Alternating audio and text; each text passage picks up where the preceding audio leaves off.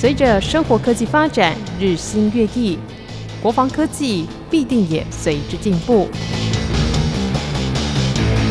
想了解重要军事科技发展吗？请听汉声早安军事武器单元。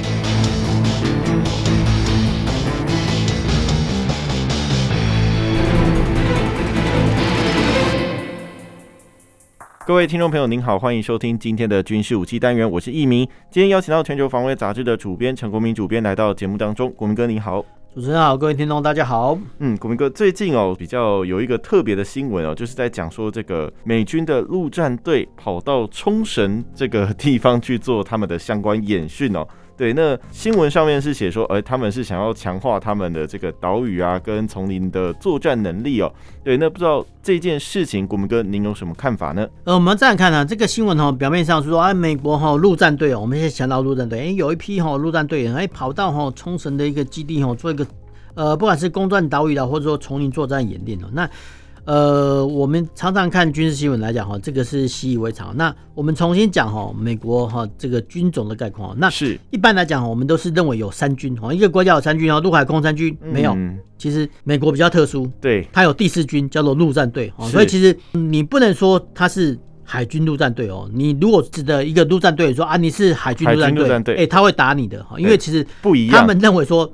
他是第四军，叫做陆战队。是你前面不要给我加海军，是、哦、就是 Marine 就 Marine。对，你不要跟我说你是 Navy，不对。他们陆战队很凶悍，就是说你不要说我是海军陆战队，没有，哈、哦，这个是要跟海军做区别、啊、不一样，不一样。就是说，台湾没有错，台湾是呃，我们通常会海军陆战队，但是。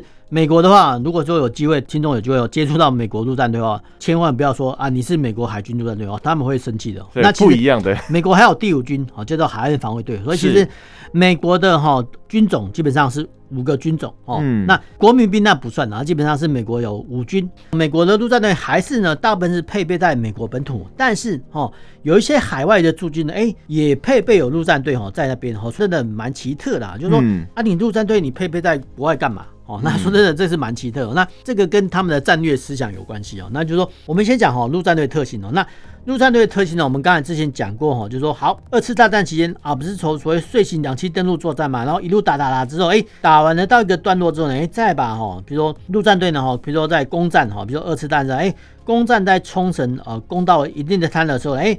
把这个后续的战事呢移交给陆军，哦，所以其实呃陆战队的一些功用哦，到现在都还是一样，是。都是为陆军打先锋。哦，那是打到这个固定的阵地的时候，或者固定阶段的时候，再把它移交给陆军。哦，所以其实这美国的战略思想是这样子。所以其实陆战队呢，他从事的训练呢比较严苛。哦，第一个他要会装载，第二个他不太会晕船。哦，就是说他要遂行两栖作战。是，就是相关的哈，比如说攀登演练，其实我们陆战队也有在演练哦，比如说爬绳，哦，就爬那个攀绳，哦，这个有演练，或者说抢滩登陆，哈，这些。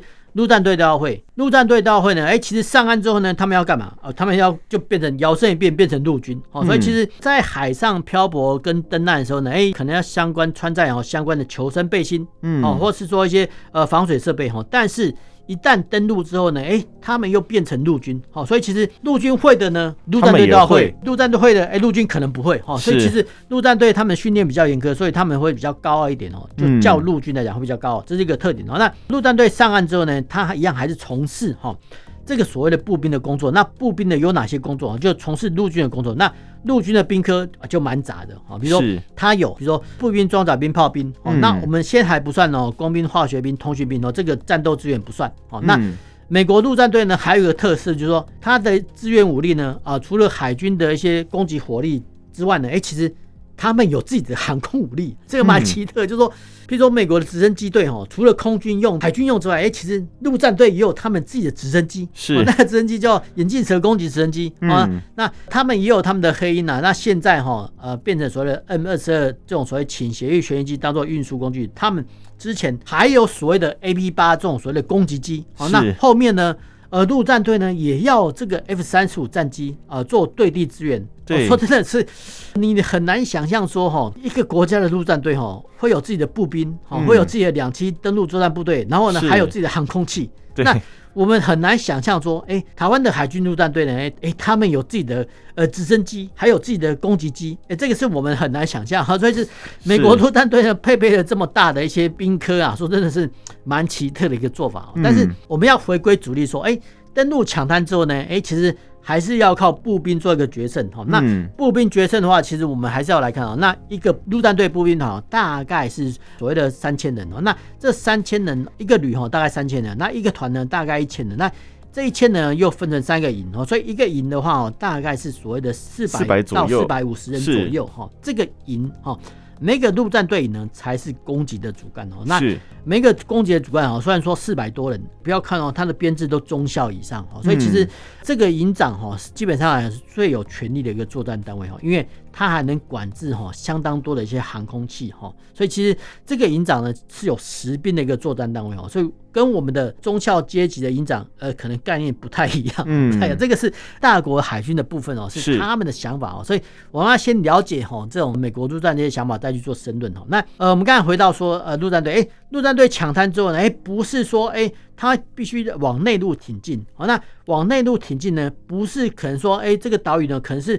不可能是一望无际，哎，都是山岸或是滩岸哦。他可能抢滩之后，哎，往内陆打一打之后，他碰到丛林哦，或者说村落，哎，是这个时候呢，丛林战呢跟城镇战、山岳战的一些本领都要学会。对，所以学会就说，哎，哦，原来我陆战队上岸之后呢，可能不会碰到一马平川哦，就一路打过去，不是哦，那可能碰到呃山岳、城镇、丘陵等等哦，这些哈相关的作战技巧，哎，都要会。我们回到那个新闻说，美国呢陆战队呢跑到哈呃冲绳的丛林哈去做一个丛林的作战训练，哎，没有错啊，是、呃、那个丛林的作战训练。因为当地的植被哈都是符合亚洲的植被，这样讲比较快哈。当然了，我再讲一次说，美国的一些地形哦，绝对有一些丛林的地形哦，跟哦冲绳很像哈。但是光是植被的话，可能就不一样。所以说，透过哦这种移地训练哦，移是移动的移，地是地方的地，移地训练哦，让美国陆战队官兵哦去模拟熟悉哈。当地的地形地物哈，未来它有可能美国把这些陆战队诶派到东南亚去啊，所以其实这些哈呃一地训练哦都是哈锻炼哈呃美国陆战队一些本质学练哈。我们这样看的话，呃性能都了解哦。那是我们在带一下哈呃除了植被之外哦，其实常常哈这些哈在外训练的一些部队哈还会跟哈当地的部队做融合，譬如说美国跟泰国的金眼镜蛇演习，哎，其实如果各位听众有印象吗？哎，其实怎么看到说，哎，后续的演习，呃，新闻官发布的照片，哎，怎么这两个国家的一些官兵哦，都在比说，哎，喝眼镜蛇的生血，或者说捕获的蛇类的生血哦，当做胆量的训练哦，没有错哈。其实这种异地训练哦，除了哈熟悉当地的地形地物植被之外呢，哎，其实。还可以哈见识到哈当地的军队的一些风土民情哦，然后呢，甚至哈呃用这种方式哦跟他们建立交情哦，这些交情其实在战时的时候其实是很重要的，所以其实我们可以哈从美国哈陆战队哈派驻到哈冲绳做一个训练哦，呃得到相关的联想。嗯，是，其实就像国民哥介绍的哦，这个美国的陆战队到这个冲绳进行的这些演训哦，其实是有相当的必要性的哦。好，那紧接着继续来关心一下美国最近的一些动态哦。上个月二十一号呢，其实美国在韩国总统文在寅拜访美国之后呢，就是他们有共同的对外宣布了一些联合记者会，然后有宣布一些事情哦。其中最让大家就是注意到的，就是诶，美国他们宣布要放宽韩国飞弹发展的一些相关限制哦。那当然，这些大部分的媒体哦的解读都是认为说，诶，美国将把这个加诸在韩国飞弹发展四十年的这个紧箍咒给解禁了。不过，这个在实际上，国民哥，您对这件事情的看法又是如何呢？呃，我们这样看啊，其实我们必须要看到说，哈，亚洲的新闻哦，那其实亚洲的新闻哦，大概对我们关系比较密切，大概日本、韩国还有中国。是这个新闻哦，是发生在五月二十号。其实韩国总统文在寅居然哦去拜会美国，嗯，拜会美国之后呢，其实后续呢，大家会说，哎，这个美韩之间哦有什么样的交易跟举措哦？所以其实这个是我们要看说，哎。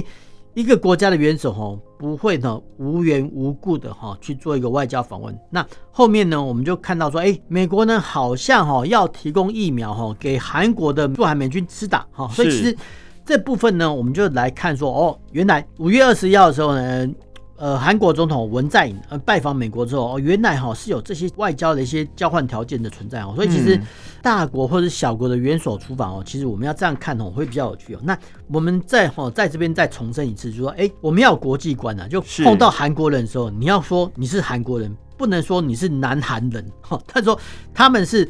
呃，认为自己是韩国人哦，他是正统。但是呢，碰到北韩哦，就是说我们常常说北韩，他们说啊，那是朝鲜人，不一样。就你可以称北韩或是朝鲜，但是呢，你千万不能对南韩的朋友说啊，你是南韩人，不对，你要称他是韩国人，不然他们会很生气的。所以其实这个是国际观跟地方观的不一样。在这边哦，先跟大家哈讲一下。那我们回到哈这个所谓中程飞弹的部分，那其实呃，一九五零年代哦发生韩战之后呢，其实。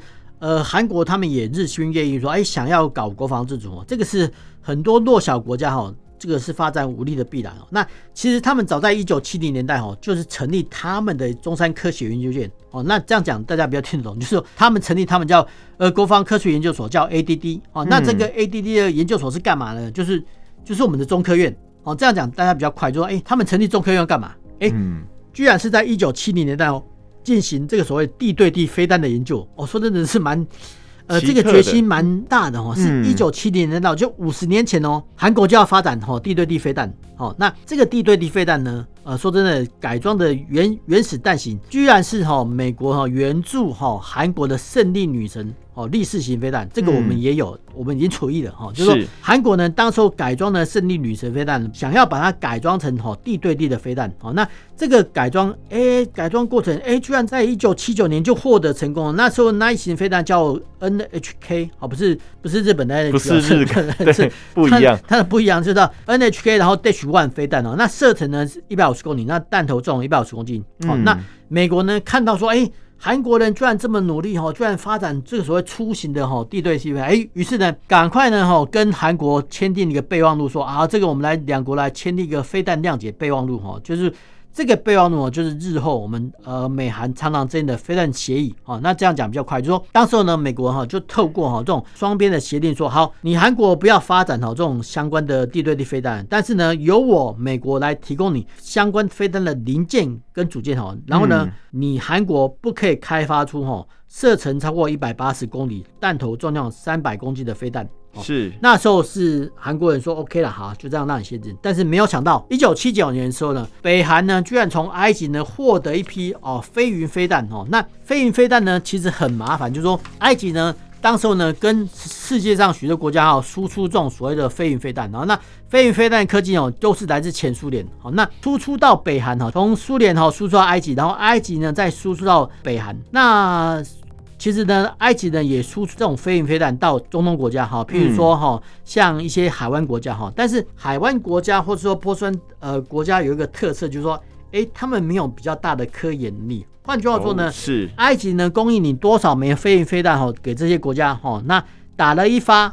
打了一枚啊，就消耗一枚，哦，它没有再生能量，哦，但是你输出到北韩不一样，哈，那北韩我们不要小看它的科研能力，他们的科研力很厉害，就是说，哎，埃及获得的飞云飞弹的能力之后呢，哎，其实后面呢，哎，这个金氏政权的科学家很努力哦，好，就是说把这些的飞云飞弹呢加改装，那后面呢，我们看看到说，哎。发展出所谓的劳动飞弹呐、大普段飞弹呐，吼，一大堆飞弹，大浦东一型、大浦东二型，哎，就代表说北韩有生产这种短程弹道的飞弹的能力。嗯，那射程呢越来越长，哦，弹头重量越来越大。那韩国看到说发展这种发展去不行啊，他就跟嗯美国说啊，不行啊，北韩已经发展好这种射程威力越来越大飞弹，我们都没有飞弹啊，你要放松哈。这种所谓的飞弹管制限制啊，所以其实这整个哈，从一九七九年来到二零二一年之间哈，这个美国跟韩国哈期间哈历经了四次的谈判。那这个四次的谈判的大意就是说，好，韩国呢要放宽哈美国哈对飞弹管制的限制。是。那为什么要突破呢？就是要哦透过说，哎，飞弹哈这个飞弹能打的航程啊越远越好，弹头重量越来越多哈。所以其实。整个的美韩的飞弹管制哈，都是浓缩在哈飞弹射程哦跟弹头重量这两个方向哈在前进。那最终哈到了二零二一年，就是今年哈，嗯，美国呢终于放宽说，好吧啊，既然哈北韩有这么大的威胁，好，我就直接放宽哈对韩国的飞弹限制。那最终，这韩国人科研单位也很努力哦，他们的一些所谓弹道飞弹的代号叫玄武，哦，玄是玄天上帝的玄，武是五倍的武。哦，那玄武飞弹呢，它分为哈几个次型，就是一型、二型、四型。哦，这个是弹道飞弹。哦。那玄武三型就是巡弋飞弹，哦，不太一样。巡弋飞弹的部分呢，它玄武三型 A、B、C 哦，那分别射程哦，这种是巡弋飞弹哦，可以达到五百、一千跟一千五百公里哦。那弹道飞弹呢，其实很恐怖，就是说，哎，所谓的玄武四型。居然可以射程推估两千公里，嗯，弹头重量多重呢？不重，两千公斤，是，这 很重，很重，很重。是，那为什么全世界哈就发展这种弹道飞弹，大概五百公斤，然后一千公斤？那为什么韩国人要搭载重量这个两千公斤的飞弹？哈，就是说韩国哈要透过哈这种玄武飞弹哦去攻击北韩的一些洞窟目标，嗯，哦。那这样讲的话，其实大家就可以懂说，哦，原来韩国呢发展这种玄武飞弹呢，是要哈在万一呢在战争的时候呢，哎，用这种所谓玄武四型的这种载弹量非常大的飞弹去干嘛呢？去击垮北韩境内的一些洞窟式目标，而这些洞窟式目标呢，有可能是。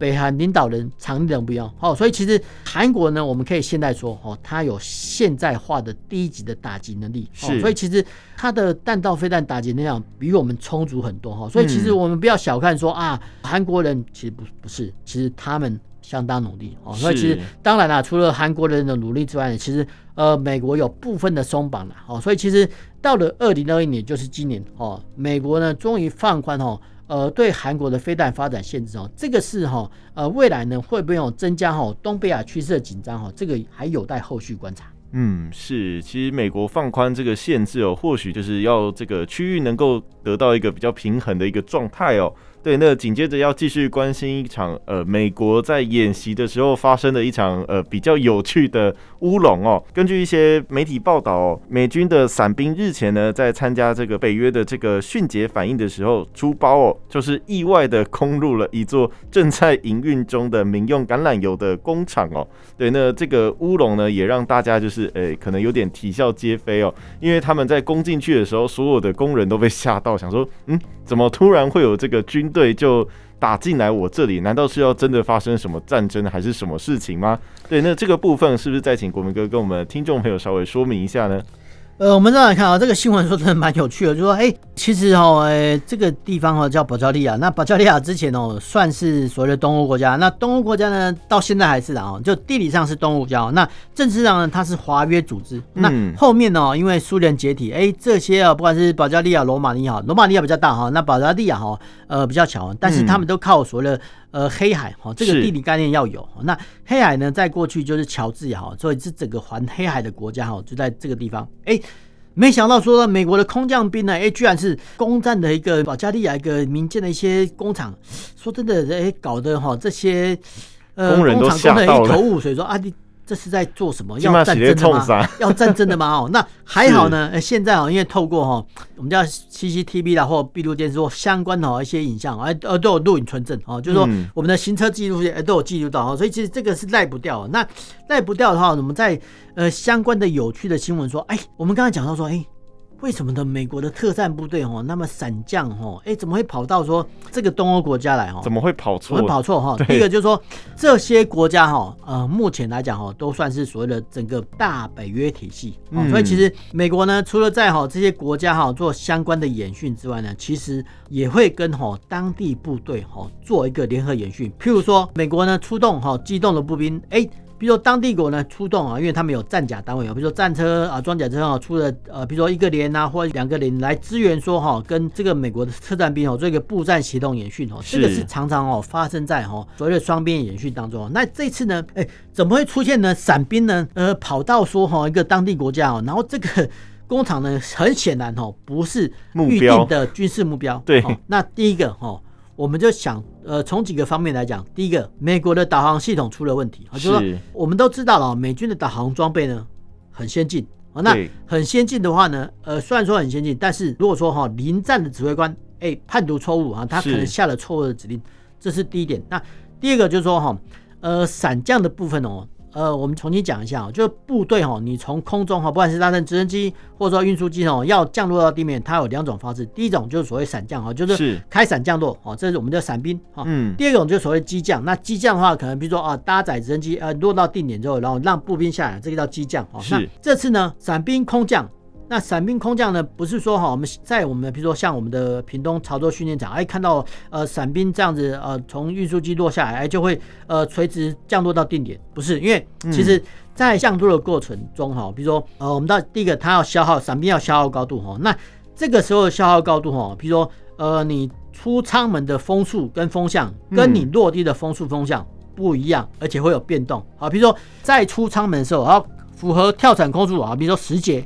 可能呢，在跳伞到落地的过程哈，比如说三十秒之内，哎，风速增加，风向改变，哈，于是呢，都会把哈这个伞兵吹向哈不是预定的落点目标，哦，这个落点目标通常我们叫 LD，哦，就 landing zone LD，好，那这个状况呢有常常发生，那常常发生呢，伞兵呢也会有受过训练，哦，那当然了，现代化的伞具呢都有做一些呃在下降的过程中可以调降方向，这个。机制绝对有哈，伞兵呢也会有训练说，哎，把这个哈吹偏的呃风向或是呃方位呢调到哈预定的落点，是。这个他们那都有训练，但是天有不测风云好，所以有时候呢还是会飘太远。嗯就算是飘太远哦，那我们回到说保 美军的例子说，说好了，就算哦你错过集结地或降落地，你怎么会去攻占一个显然不是军事目标一个地方？好，所以这个是我们要值得探讨哈，就是说我们分析的说啊，风速呢，风向呢，把伞兵的集结点哦吹偏了。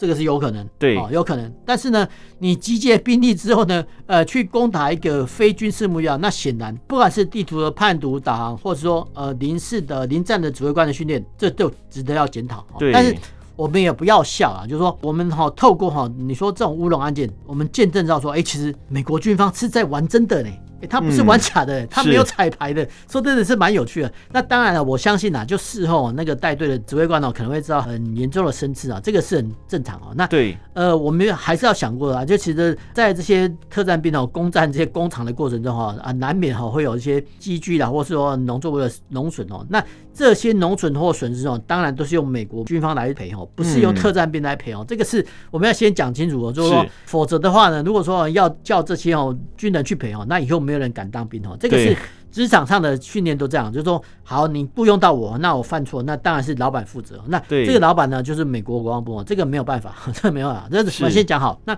我们要回到伞兵，就是说，哎，为什么哦伞兵哦通常是轻装哈？那我们要回到哈，就是不管是二次大战电影，我们可以看到说，哎，其实呢，伞兵呢，他基本上落地之后是步兵哦，但是呢，他要登机之前，他要背伞具哈，光是哈伞具哈就是一个重量。那伞兵落地之后呢，他必须哈要背负哈自卫的武器，通常哈这是指所谓的步枪跟轻机枪。嗯，那。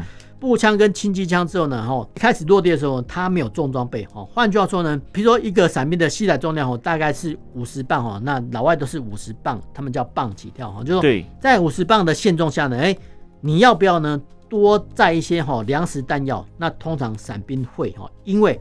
呃，落地之后呢，有没有获得补给，或者说再补给的能力啊？或者说，呃，有没有单位帮你补给？哦，这个都在未知数。所以其实通常哈，各国的产品都一样啊。比如说额定哦是五十磅，嗯，那你要多带一些东西可不可以啊？通常后勤单位说当当然可以啊。比如说你多带了，比如说三天份的口粮，或者说五天份的口粮，或者说呃两百发，或者说四倍的弹药，可不可以？可以，可以，哦，可以啊。所以其实。当然哈，这个伞兵哈落地之后呢，他们在预期说哦没有办法获得补给的状况下，所以通常呢，他们哈会搭载哈比较多的一些额外的装备。那除了武器之外呢，通常多是带的是呃弹药哈跟食物哈，这个是很正常。那后续呢，我们可以看到哦，伞兵呢除了背负了身上背的呃重量之外，其实呃在一些下降的过程中，其实我们的一些伞兵哦、特战兵哦，也可以看到说，哎。在伞兵的落下过程中，哎，怎么好像呢？在伞兵的腿部的底下，哦，前面哦大概十尺的地方，哎、欸，有一包东西存在，嗯，没有错哈，这个叫腿带哦，腿是腿上的腿哈，带是就带着带，就是说伞兵呢在落下的过程中哦，先把哈这个腿带哈一并带出去哦，那这个伞带哈又可以哈多装一些重量，是。多装一些装，里面可以装一些装备呃跟东西哦，所以其实呃这些哈凸显说啊伞兵哦在落地之前哦，他基本上哦他可能遭到哈敌军的。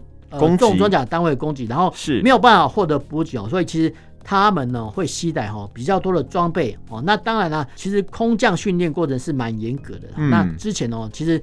各国都一样哈，那先前哦，台湾的军方哦，在军官哈，他们在任阶之前啊，不管是哪一个军种，都必须执行跳伞五次哦。所以其实这个所谓的跳伞哦，算是哦现代化的军官哦必备的技能了。那我们可以从哦美国哈特战兵哦乌龙攻占哦保加利亚的民间工厂中来看中，哎，居然有这些一些特性存在哈，那提供出来哦，供大家做一个参考。嗯，是，其实就像国民哥介绍，这个虽然是场乌龙的这个事件哦，但是也可以就是顺便。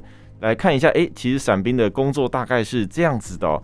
好，那紧接着我们来看一下南亚部分呢。最近南亚大国印度呢，他们政府通过预算案啊，然后准备要豪砸一千七百亿，要打造他们国造的六艘潜舰哦。对，那这个六艘潜舰预估会有哪一些东西？可以请国民哥跟我们听众朋友稍微介绍一下吗？呃，我们再看一下啊，其实这个亚洲哈，其实是呃世界上最大的一个国家，不是，是最大一个地理区域啊。那除了东北亚、日本、韩国，还有东亚，比如中国跟台湾之外啊，东南亚一些国家，其实我们要看到关系到一个南亚一个次大陆，这叫印度啊。那印度呢本身是一个国家，也是地名哦，那也是一个印度的次大陆的一个。代称哈，那为什么我要关心到印度呢？那其实这个又跟中国有关系哦，因为其实中国跟印度在去年哦在边境哦发生了一大堆哈一个边境冲突哈。那既然跟哈中国有关系，我们哈都要予以关注。那对印度呢，最近的新闻是说，哎，呃，在哈六月八号的时候，哎。突然，哦，突然，哦，就是中央社发，就我们派驻在哈中央社的新闻，呃，同意说，哎，发布一个新闻说，哎，印度政府呢要花哈一千七百亿，哦，来打造这个六艘潜舰。是哦，这个六艘潜舰哦，第一个我们有几个特点要分析。第一个哈，六艘潜舰要一千七百亿，是哦，那除以六的话，哦，假设了哈，我们一千八的话除以六啦，一艘哦，一艘了新的柴电潜舰就要三百亿，哦，所以其实。潜舰是很贵的哦，哦，很贵。那第二个就是说，印度政府在要求潜舰的制造过程中哦，会要求说，哎，这些潜舰哦要具备所谓 AIP 系统。那是 AIP 是什么系统？是什么？就是绝气推进系统。那这个绝气推进系统哦，就可以让哈呃柴电潜舰哦，在不用哈上来哈换气充电的过程中哦，继续航行。嗯，那。潜舰呢，我们大致哈分为核子潜舰哦跟柴电潜舰。那核子潜舰呢，它的呃动力是无穷的哈，就是说它可以一直跑。哦，那柴电潜舰呢有一个麻烦，就是说哎，它配备呢柴油主机跟电池。哦，那呃在水下航行呢是靠电池。哦，那虽然说啦，现代化的电池哦都很呃先进哦，但是你在潜潜舰在海下。潜航的时间靠电池，毕竟潜航时间有限哦，所以其实它必须呢定期哈浮上水面哈，用发电机哈将哈这些电池充电哈，所以其实这个是柴电潜电的限制哦，这个没办法哦。所以我们要简单的讲来讲哦，哎，这六艘哈所谓的柴电潜舰哦，呃，如果说没有配备哈这个绝气推进系统的话，基本上来讲哦是比较被容易对方的反潜兵力所侦知哈，所以其实说。呃，这个所谓的 AIP 系统哦，是现代化的柴电潜舰所必备。好，嗯，这个是必要的装备哈。这个我们先这样讲。那印度政府呢，在近几年采购过程中，哎，他们有提出一个口号，就是说 “Made in India”，就是说有些东西要在印度制造。嗯，那换句话说呢，很简单哦，就是他们总理莫迪很简单，就是说至少你要百分之五十的一些制造机会留在印度啊。这个有点类似我们的国建国造哦。那呃，不管怎样，都是他要落实说，呃，这些外国的军火商，不管西欧、美国、俄罗斯都好，你必须哈把部分的生产的一些行业哦，甚至就业机会哦，放给哈印度人民。嗯，这样讲比较快哈。那是这个政策，其实来讲是不错哈，因为哈，呃，不管是买方市场或卖方市场哦，当你要销售潜舰的时候呢，啊，其实印度政府提出个需求啊。军火商人通通会帮你达到哦，这个是很正确一个方向哈，这个是值得我们学习。那这六艘潜舰哦，那未来哈，如果说呃建设完毕之后呢，哎，我们可以看到说哦，印度海军哦未来哦水下战力的部分构成是这样哦，六艘核子潜舰，然后十八艘的柴电潜舰哦，他们的水下战力是这样的。那我们要赶快哦回到说哈，他们的国建国造部分呢，就是说这次呢，印度海军呢是开了国际标哈，那总共哈有六个国家的船厂哦来竞标，我们这边稍微念一下哦。那当然了哈，这些六个国家的竞标厂商哈必须哈。在哈印度的马扎钢哈，其其实它是一个钢铁厂，就马扎钢的船务公司哦，在做一个主承包商的底下呢，呃，做一个承包的动作哦。那马扎钢的船务工厂哦，哦，类似我们的台船，是，就是这样讲的话，大家比较容易理解，就说台船主导哈，但是竞标厂商呢又有很多家哈，比如说俄罗斯的红宝石哦，卢比这个设计厂哈，法国的海洋集团就以前他们叫 DCN 哦船厂，那西班牙的纳凡迪亚哈这个公司那。德国的克鲁森帝博，那其实他以前是呃另外一家前进的设计集团哈。那还有呢，哦，就韩国的大宇。我说真的，我们刚才讲，哎，说韩国人其实他们的造舰能力也还不错，是。比较有趣的意思说，哎，为什么这分成这五家？那其实法国跟西班牙这两个船厂哦，其实在以前哦，他们已经设计叫做鱿鱼级。那鱿鱼级是呃一个鱼哈，在一个游来的游，这个鱿鱼级前进哦，其实是呃法国跟西班牙合作哦，那。